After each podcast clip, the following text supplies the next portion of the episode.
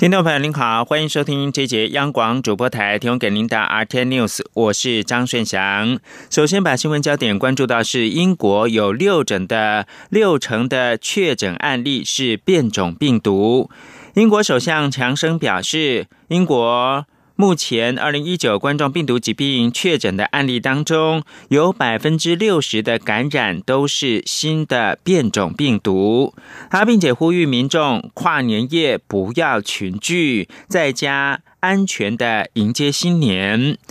强生三十号接受英国广播公司访问时表示，英国确诊的案例当中，有百分之六十是新型、传染性更高的变种病毒。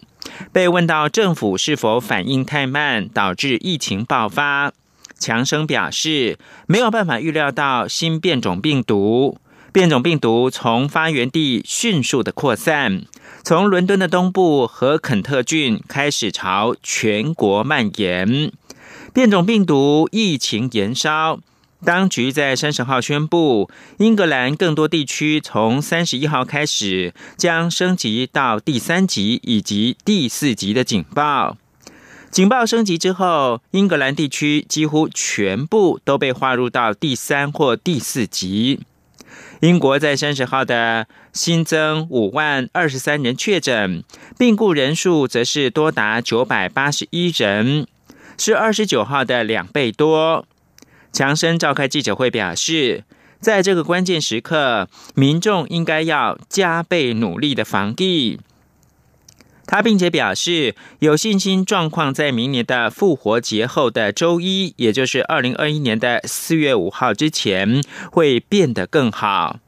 此外，英国卫生大臣韩考克三十号在国会表示。英格兰地区将有两千万人从三十一号开始加入到最严重的第四级的疫情警报，所有非必要的商店都将关门。而教育大臣威廉森表示，中学将会延后两周开学，以便师生完成筛检。新闻焦点回到台湾，中央流行疫情指挥中心指挥官陈时中三十号宣布。台湾出现首例的英国变种病毒确诊者，是日前英国航班的发烧确诊者。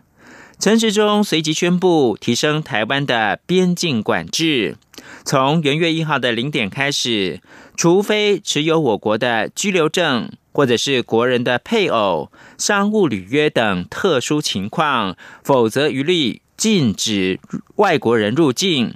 此外，居家检疫措施也管控升级。从元月十五号的零点开始，入境者都必须要入住到集中检疫所或者是防疫旅馆。若要居家检疫，则需一人一户。央广记者刘品希的采访报道。二十七号自英国返台的班机中有三人确诊。其中一名十多岁青少年在下机后发烧，CT 值偏低，代表病毒量较高。疫情指挥中心指挥官陈时中三十号下午在疫情记者会中宣布，经过基因序列比对，该名确诊病患感染的是英国变种病毒，这也是台湾出现的首例英国变种病毒确诊个案。该名病患目前只有轻微症状，在医院隔离治疗中。有鉴于国际疫情严峻，加上英国变种病毒陆续进入世界各国，陈时中宣布升级边境管控，自明年一月一号零时起，禁止非本国籍人士入境，除非持有我国居留证或是特殊情况，也暂停旅客来台转机，暂定实施一个月。未来将视疫情状况，随时滚动检讨。他说。那在居留证之外，有几个，比如说是一个商务的履约，或是本来是外交的人员，那或者就是说相关的配偶、未成年的子女，好，在一定的量的管控之下，哈，我们可以让他进来，那其余都一律不准入境。那原来的我们的相关的哈低风险，哈，或是有一些商务泡泡，好，除了现在已经核准的以外。那一律取消。至于国人返台后的居家检疫规定也升级，自明年一月十五号零时起，入境旅客除了需要依照原本规定减负登机前三日内核酸检验报告外，也必须提供检验居所证明。一律都必须进入集中检疫所或防疫旅馆。如果选择居家检疫者，则需要一人一户，而且经切结。陈时中说：“英国变种病毒进入台湾，指挥中心必须戒慎恐惧。但由于变种病毒在各国都现踪，因此台湾如果针对地区性管制的意义并不大，所以才会采取直接禁止外国人入境。”指挥中心专家咨询小组召集人张尚纯则说：“虽然英国跟专家的资讯都指出英国变种病毒的传播力更强，但从该病毒的临床表现来看，粘着度跟死亡率都没有增加，在治疗上跟 COVID-19 并无不同。”央广记者刘品熙在台北的采访报道。疫情指挥中心三十号宣布，中华民国一百一十年，也就是二零二一年的元旦开始，禁止没有居留证的外籍人士入境，观察期一个月。但是没有清楚说明境外生的措施，引起了相关社群的紧张。教育部预计在今天上午会说明细节。脸书专业陆生返台推动组深夜发文表示。教育部已经奉中央流行疫情指挥中心的指示，即日起暂缓受理境外学卫生入境的申请方案，含所有学生以及先修华语的台湾奖学金的受奖生。境外生权益小组也有相关讯息。许多境外生纷纷的互相提醒，这个时候暂时不要离开台湾，以免重演今年春节返乡之后数个月难以返台的复辙。台湾采购 COVID-19 疫苗的进度，指挥官陈时中表示，指挥中心已经洽购了将近两千万剂的疫苗，预计明年三月可以到货。到时候可以提供九大类族群优先施打，也会保留一部分给民众自费施打。预计一年之内可以接种完毕。记者刘品希报道。台湾积极采购 COVID-19 疫苗，疫情指挥中心指挥官陈时中三十号表示，截至目前，指挥中心共洽购到近两千万剂，包含 COVAX 约四百七十六万剂，AZ 疫苗一千万剂，另一家正在进行最后确认，可以拿到五百万剂，预期最早可能供货的时程为明年三月。疫苗所需的冷链系统也已经规划。指挥中心也有跟数家已进行第三期临床试验的疫苗厂商持续洽谈中。陈时中指出，指挥中心规划采购涵盖约百分之六十五人口的需求剂量，以每人接种两剂估算，预计购置三千万剂疫苗。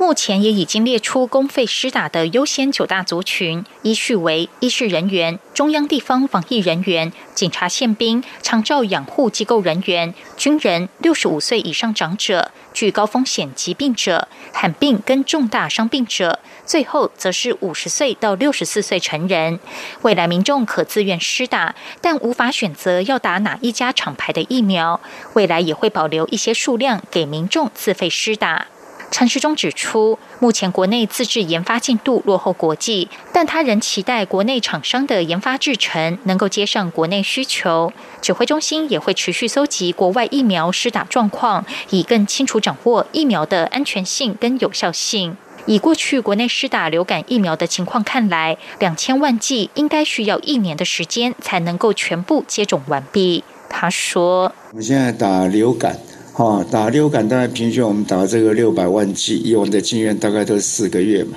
好，那现在要打要打到三千万剂，哦，那起码在计划里面，那短则半年，多则一年。好，那很多的疫苗说一开始疫苗大概它有效期大概是一年，好，所以大概能够六个月内哈可能会很快速。那啊，一年哈，大概是一个比较啊合理的一个时程。陈时中也说，指挥中心非常希望能够推出疫苗护照，这是国际流通的重要手段，需要结合更多国家一同商议，彼此要研议开发共同的认证规格。如果一切顺利，未来持有疫苗护照的人很有可能可以缩短居家检疫的时间。此外，陈时中也强调，指挥中心一直没有清楚说明疫苗采购情况，是碍于避免受到外部政治力量打压，导致延缓供货或是减量提供。因此，等到现在一切都很确定时，才对外公布。央广记者刘聘熙在台北的采访报道。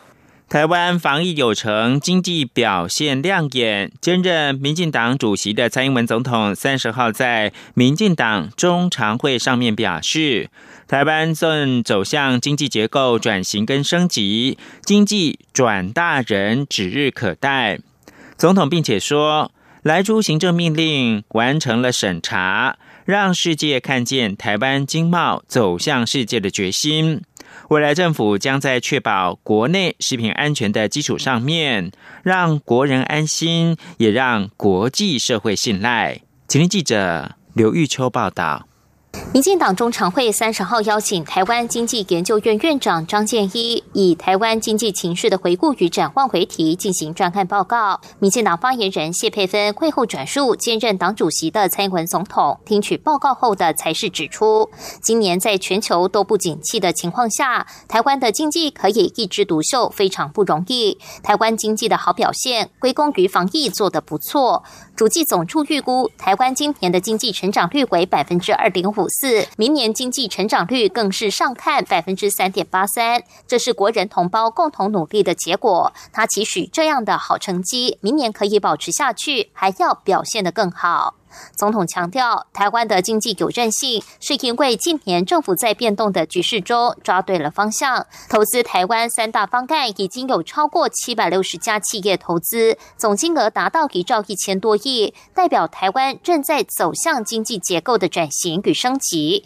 经济转大人已经指日可待。总统并说。立法院日前完成美猪美牛的行政命令审查，显示台湾是遵守国际协定的进步国家，政府会全力确保民众的食安。谢佩芬转述说。显示台湾是一个符合国际标准、有诚意解决贸易困难问题、遵守国际协定的进步国家，也让世界看见台湾经济走向经贸走向世界的决心。未来我们将在确保国内食品安全的基础上，让国人的同胞安心，也让国际社会信赖。同时，总统也提到。二零二零即将结束，在这一年中遇到了很多挑战，也把握住很多机会。总统期许国人继续团结，行政团队继续努力，二零二零年为台湾创造更多佳绩。中央广播电台记者刘秋采访报道。国际新闻：英国首相强生三十号签署了英国脱欧之后的与欧洲联盟双边的贸易协议。他并称赞这份协议是英欧缔造绝佳关系的开端。法新社报道，强生在唐宁街首相府签署协议时表示：“对我国而言，这是一份出色的协议。”对于我们的友人跟伙伴亦然。欧盟执委会主席范德赖恩和欧洲理事会主席米歇尔三十号上午已经签署了一千两百四十六页的欧盟与英国贸易跟合作协议。两个人进场之后，只花了三分半钟的时间就完成了签署的仪式。英国将在三十一号晚间十一点离开欧洲单一市场和关税同盟。稍早，英国的下议院是以五百二十一票支持、七十三票反对，压倒性通过了脱欧之后贸易协议。预料上议院稍晚就会通过这项法案。新华社报道，中欧领导人三十号晚间举行了视讯会晤，共同宣布如期完成中欧投资协定谈判。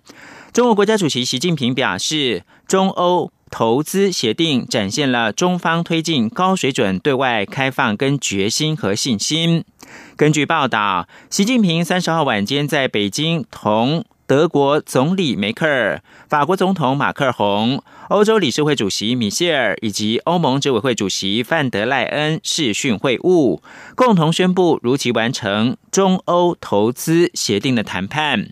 习近平表示，中欧投资协定展现了中方推进高水准对外开放的决心跟信心，将为中欧相互投资提供更大的市场准入、更高水准的营商环境、更有力的制度保障、更光明的合作前景景。中央广播电台。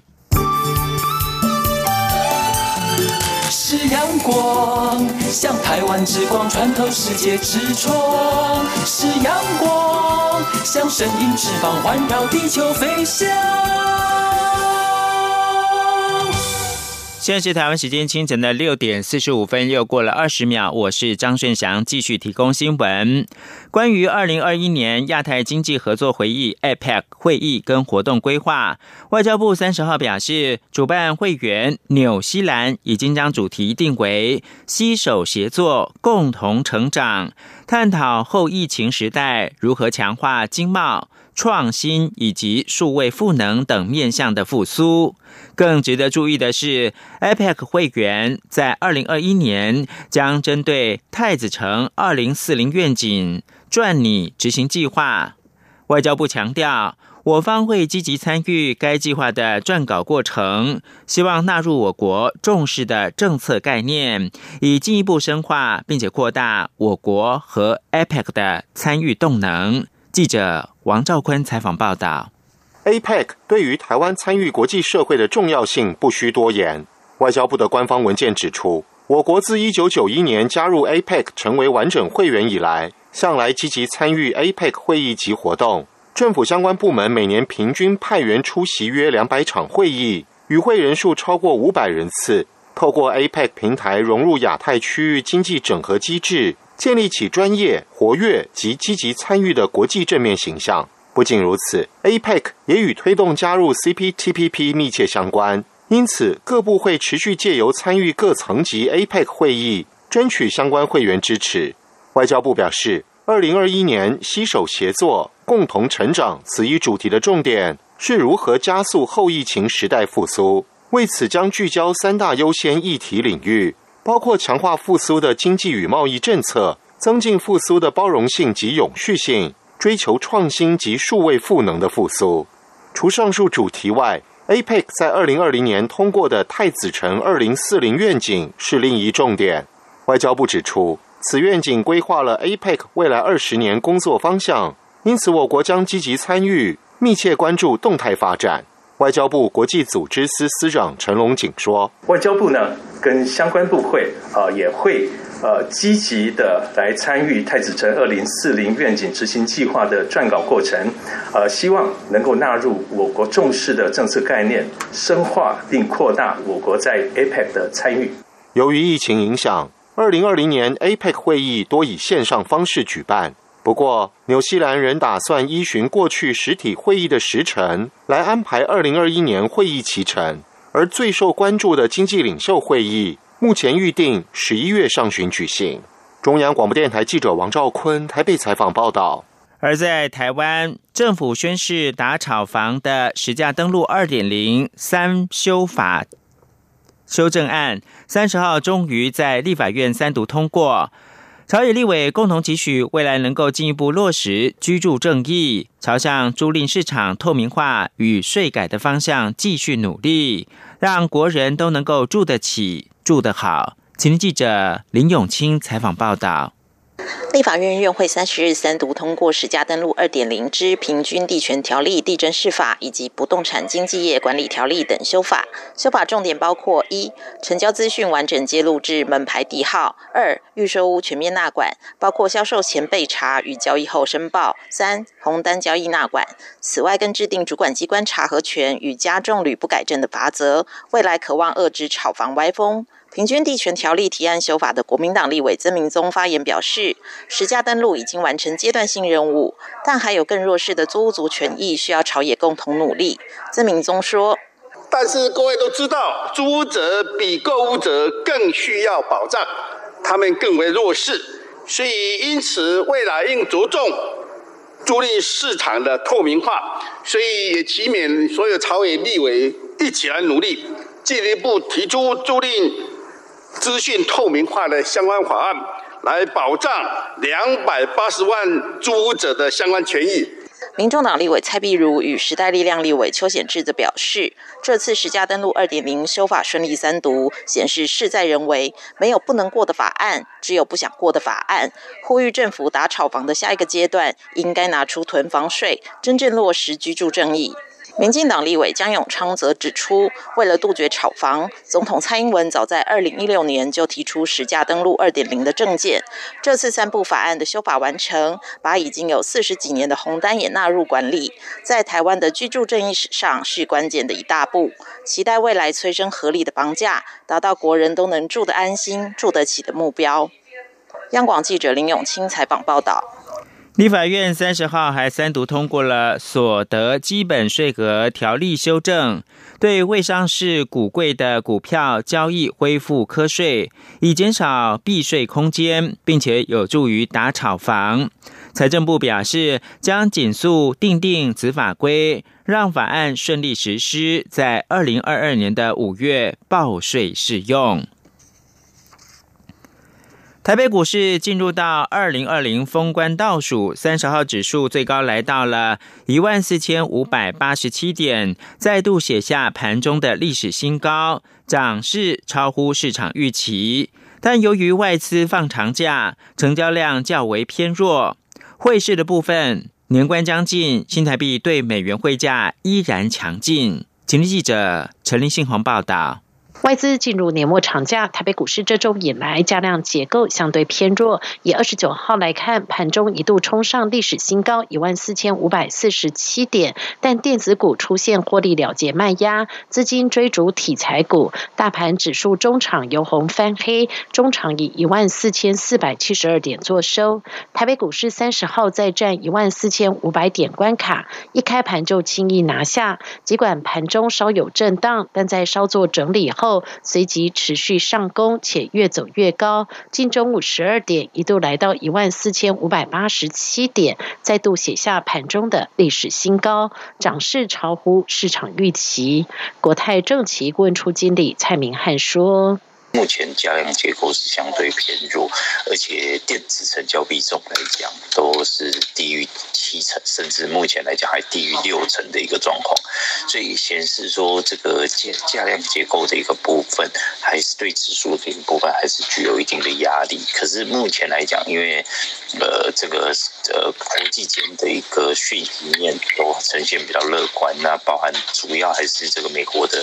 这个刺激方案通过，那将目前。欧美疫苗的一个施打，所以股市的部分会还是维持这个震荡向上的一个格局不变。分析师也认为，尽管台股在封关前持续挑战历史高点，但因为外资放长假，风险相对较高。毕竟长假期间大型家族聚会多，过节回来，国外疫情是否大幅升温或趋缓，都可能进一步影响全球股市。年关将近，除了台北股市畅旺，新台币对美元汇价也强势。新台币三十号早盘开高之后，随即站上二十八点零九六元价位，大涨四。点一九角。由于距离二零二零年底封关剩下两天，外汇交易员表示，估计央行会将实质交易汇价立守在二十八元之上。如果国际美元能持稳，新台币今年收盘价则可望落在二十八点五元左右。中央广电台记者陈林信宏报道。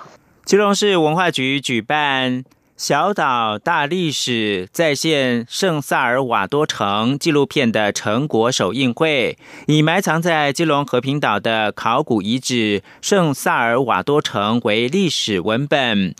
爬出历史脉络，重现四百年前大航海时代基隆的重要地位。江昭伦报道。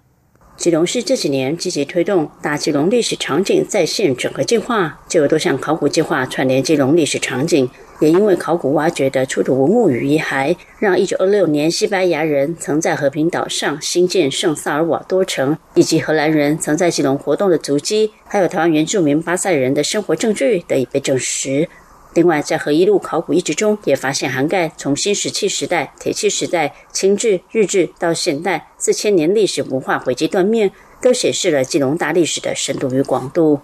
随着大基隆历史场景在线整合计划进入成果丰收期，基隆市政府特别拍摄一支小岛大历史在线圣萨尔瓦多城纪录片，以圣萨尔瓦多城为历史文本，远赴菲律宾与西班牙取景，拍摄相关文史资料。影片中收录许多珍贵历史手稿文件，都可看见改变基隆以及台湾历史的书信，令人感动。更重现基隆远在四百年前便身处大航海时代的重要地位。基隆市长林佑昌说：“让我们知道说，基隆不只是大家认识里面从日据时代开始的这一段呃辉煌海港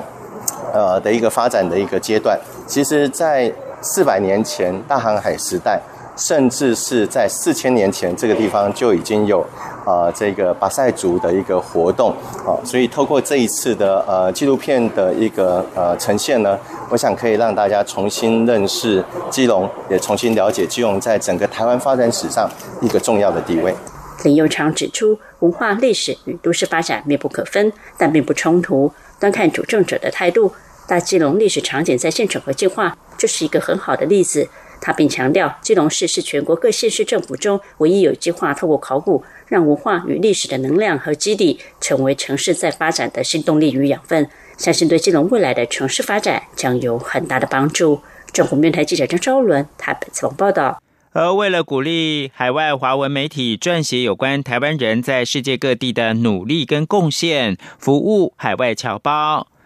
侨委会举办的海外华文媒体报道大奖三十号举行了颁奖典礼。记者郑祥云、王兆坤报道。侨委会首届海外华文媒体报道大奖规划平面、网络报道类、广播类两类奖项，征件作品方向以聚焦台湾、报道台湾等主题为主，希望能展现海外华文报道的专业深度以及广播节目内容的多元创新。侨委会委员长童振源受访表示。这个奖项的主要目的是鼓励海外华文媒体多方报道海外台湾人奋斗打拼及从事公益的故事，并让世界看见台湾多元文化，深化台湾与侨界间的链接跟国际影响力。那么，通过这些故事呢，能够让海外的华人，还有特别我们台湾乡亲，能够更加了解我们台湾乡亲所做的奋斗这样的贡献。那另外一方面，也希望说能够拉近跟台湾的距离。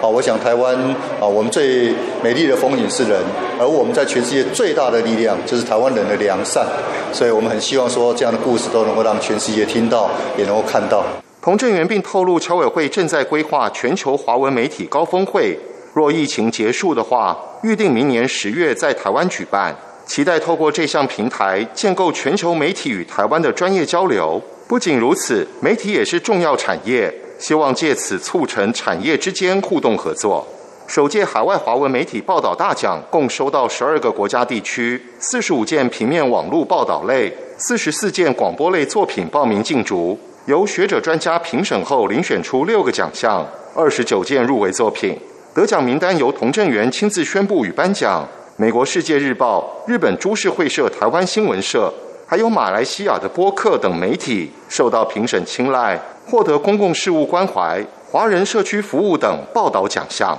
中央广播电台记者郑祥云、王兆坤台北采访报道。最后把新闻焦点关注到美国，美国国会元月六号将计算选举人票，正式的认证大选的结果。为了挺总统川普最后一搏，共和党籍的参议员霍利三十号宣布，将要挑战国会的认证程序。但在民主党把持众议院的情况之下，成功的机会是相当的渺茫。全美五十州及哥伦比亚特区的选举人团十四号进行了投票，以三百零六比二三二张的选举人票正式选出民主党籍的拜登是美国的下任总统。美国国会元月六号认证程序是确立总统大选结果的最后一道手续，在此之后就没有翻盘的可能。以共和党籍众议员布鲁克斯为首的多位挺川普的众议员，先前就有以选举舞弊为理由，透过计划挑战国会的认证程序。不过，美国规定要挑战任何一周的选举人票，至少需由一位众议员跟一位参议员提出。在在三十号之前，没有任何参议员表态会加入挑战国会认证的行列。这也是为什么获利三十号宣布相当的关键。以上新闻由张选祥编辑播报。